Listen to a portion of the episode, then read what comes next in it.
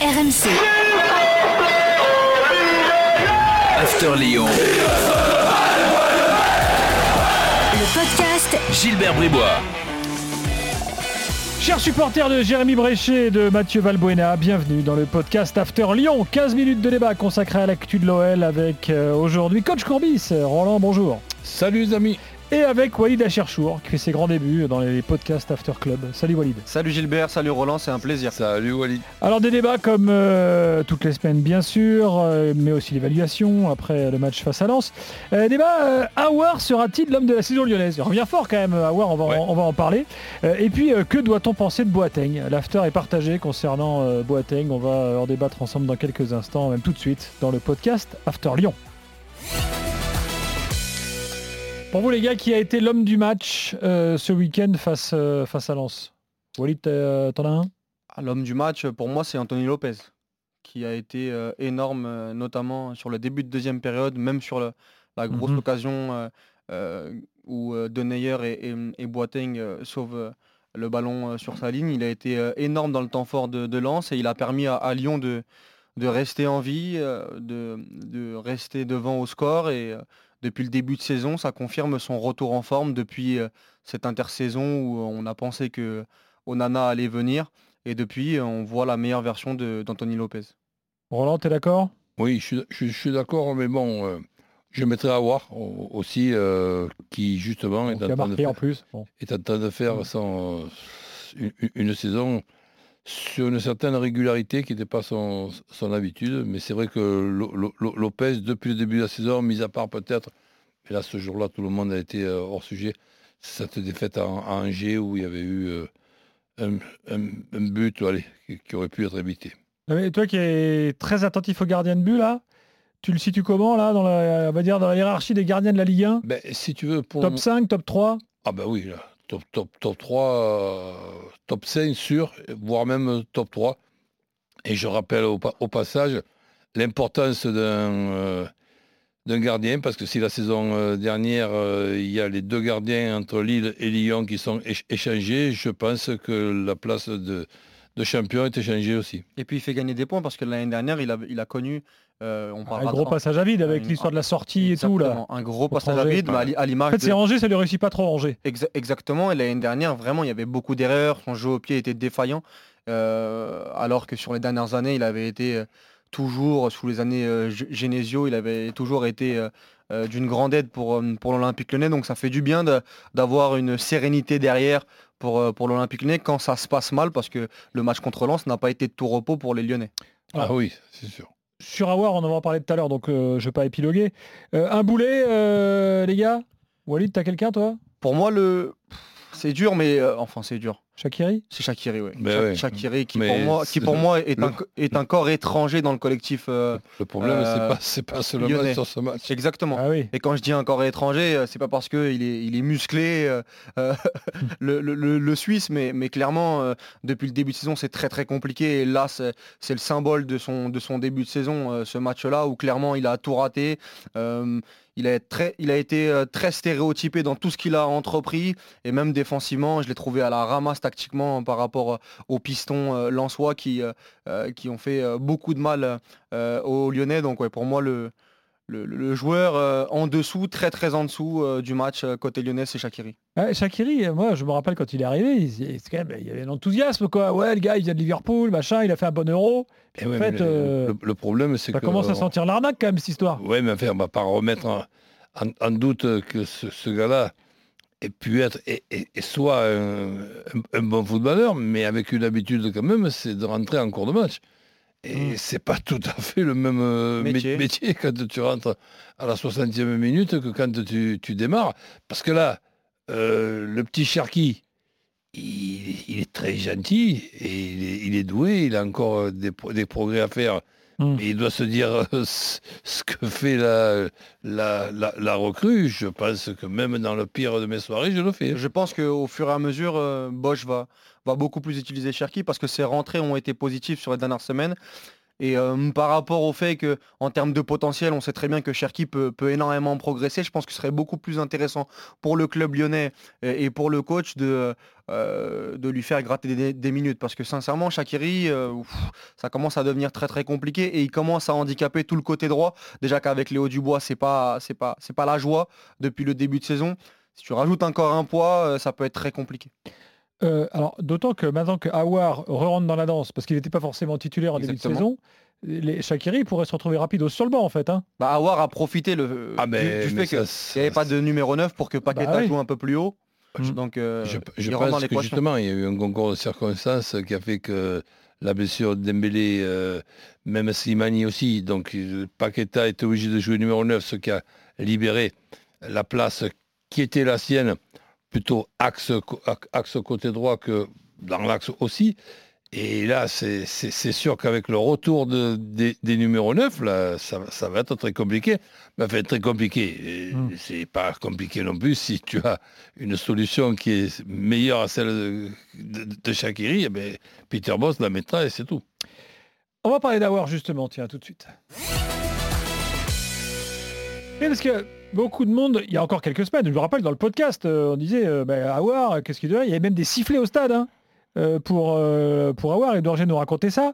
Et là, pam, en l'espace d'un mois, on a l'impression qu'il est revenu euh, un peu de façon surprenante euh, à un niveau euh, franchement très Oui, correct. c'est c'est vrai, Gilbert. Alors, est-ce que ça va durer? Enfin, je sais pas comment En est-ce que vous voyez ce qui concerne les sifflets, en ce qui concerne les sifflets, c'est souvent, et je crois que c'était le cas une fois de plus, parce que pas que le joueur est, seulement décevant, mais il, dé- il déçoit aussi les supporters avec l'envie de, de- partir.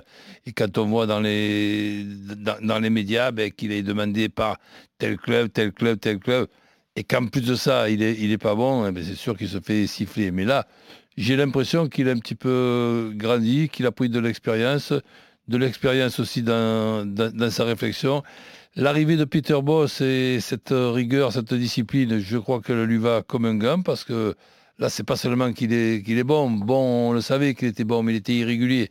Et là, Bon, après, il avait des problèmes physiques. Hein. voilà. faut rappeler quand C'est- même, euh, c'est- vrai aussi. Et là, adducteurs, là, là, euh, il est, beaucoup de mal à, à se régler. il est toujours talentueux, mais maintenant, il, il est régulier. Non, mais les qualités d'Awar, on, on les connaît. Il y a moins de deux ans, il avait fait un Final 8 avec Lyon euh, pour les emmener en demi-finale euh, magnifique contre le Bayern, contre Manchester City, contre la Juventus.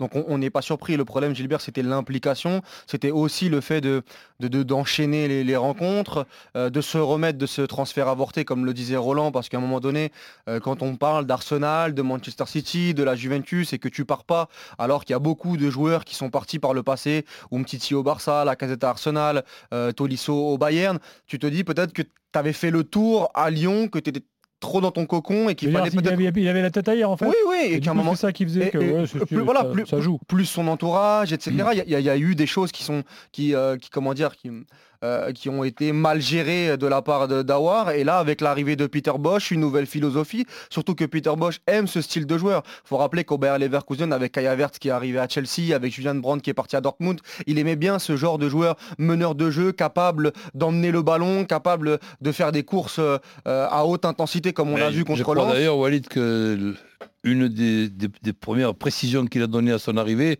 c'est si vous pouvez vraiment ne pas transférer à, à.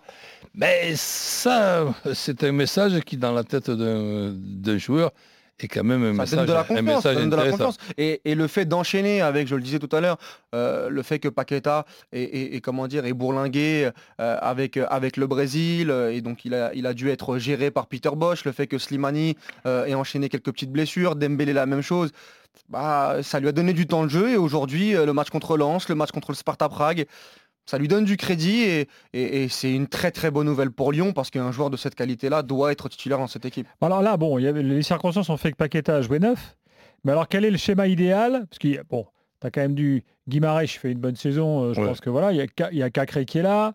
Euh, donc, Awar, Paqueta, comment, euh, comment est-ce que tu fais jouer tout Mais ça Gilbert, le, schéma, Le il- truc idéal pour toi? Mais le schéma idéal, dé- déjà, c'est d'arriver à habituer tout un effectif à une organisation, voire même à deux organisations, parce que vu l'effectif de Lyon, je crois qu'il n'est pas interdit, et ça Peter Boss n'a pas pu lui échapper, de jouer eux aussi avec l'organisation à la mode qui est de trois arrières euh, centraux et un 3 4-3, ils ont l'effectif euh, pour. Mais avant d'en arriver là, je pense que le 4-2-3-1 euh, pour cette équipe de, de, Lyon, ben, tout l'effectif est au, est, au, courant de ce, de ce qui se passe, avec après quelques précisions et quelques euh, recommandations de, de, Peter Boss. Je ne vois pas une autre organisation mieux que ça pour Lyon.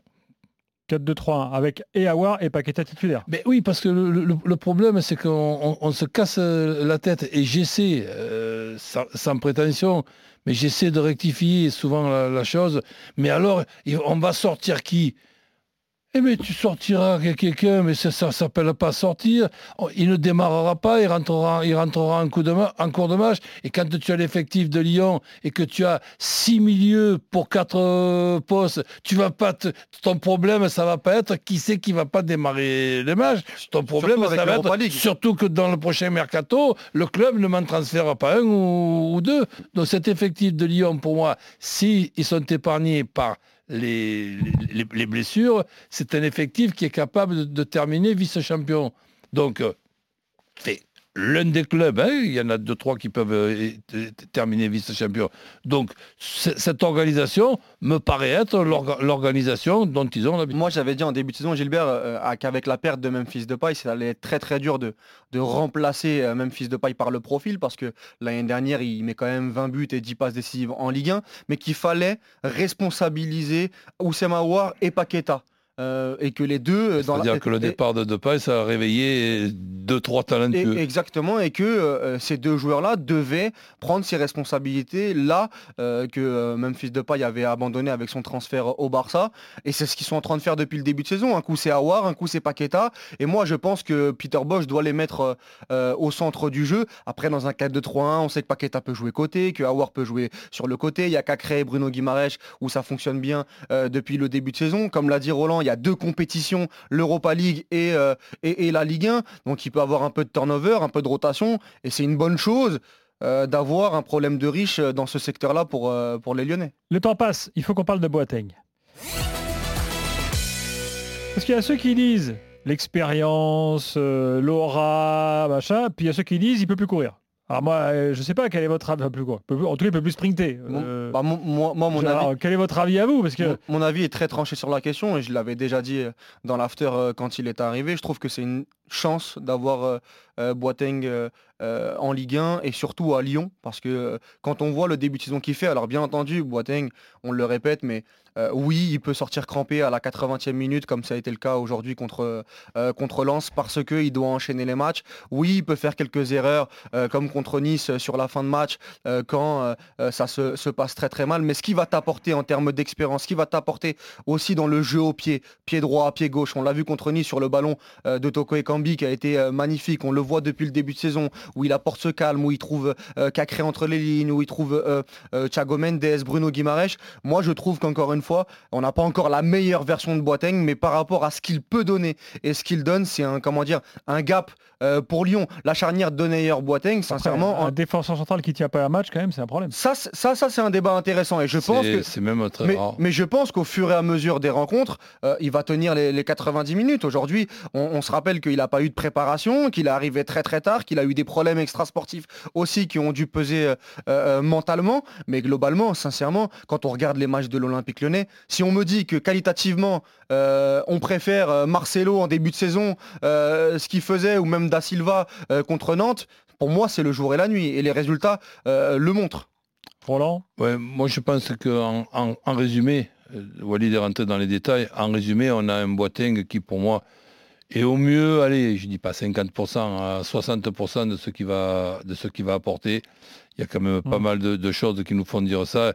Et cette présence euh, déjà derrière euh, bah, est, une bonne chose. Et coïncidence, euh, si par exemple tu as Boateng, l'idée de jouer de temps en temps avec trois arrières centraux, plutôt que de changer poste pour, poste poste, ça te permet quand même d'utiliser un Dubois côté droit qui est peut-être aussi un joueur euh, ben, pour ce, cette organisation avec trois arrières. Emerson aussi, euh, et puis Diomandé qui fait des bonnes rentrées euh, Et le, aussi. et- et le petit jeune aussi. euh, Euh, Malo Gusto. ouais. Ouais, Malo Gusto. Ah, Malo Gusto, il va jouer parce que oui. Dubois s'est fait mal. Ben ouais, mais Malo, Malo Gusto qui a des qualités aussi des, des défauts, ben c'est c'est sûr que c'est pour moi euh, un joueur pour une organisation Il y a- à trois arrières Il y a un autre club qui aurait bien aimé avoir son défenseur central à 70% euh, depuis le début de saison.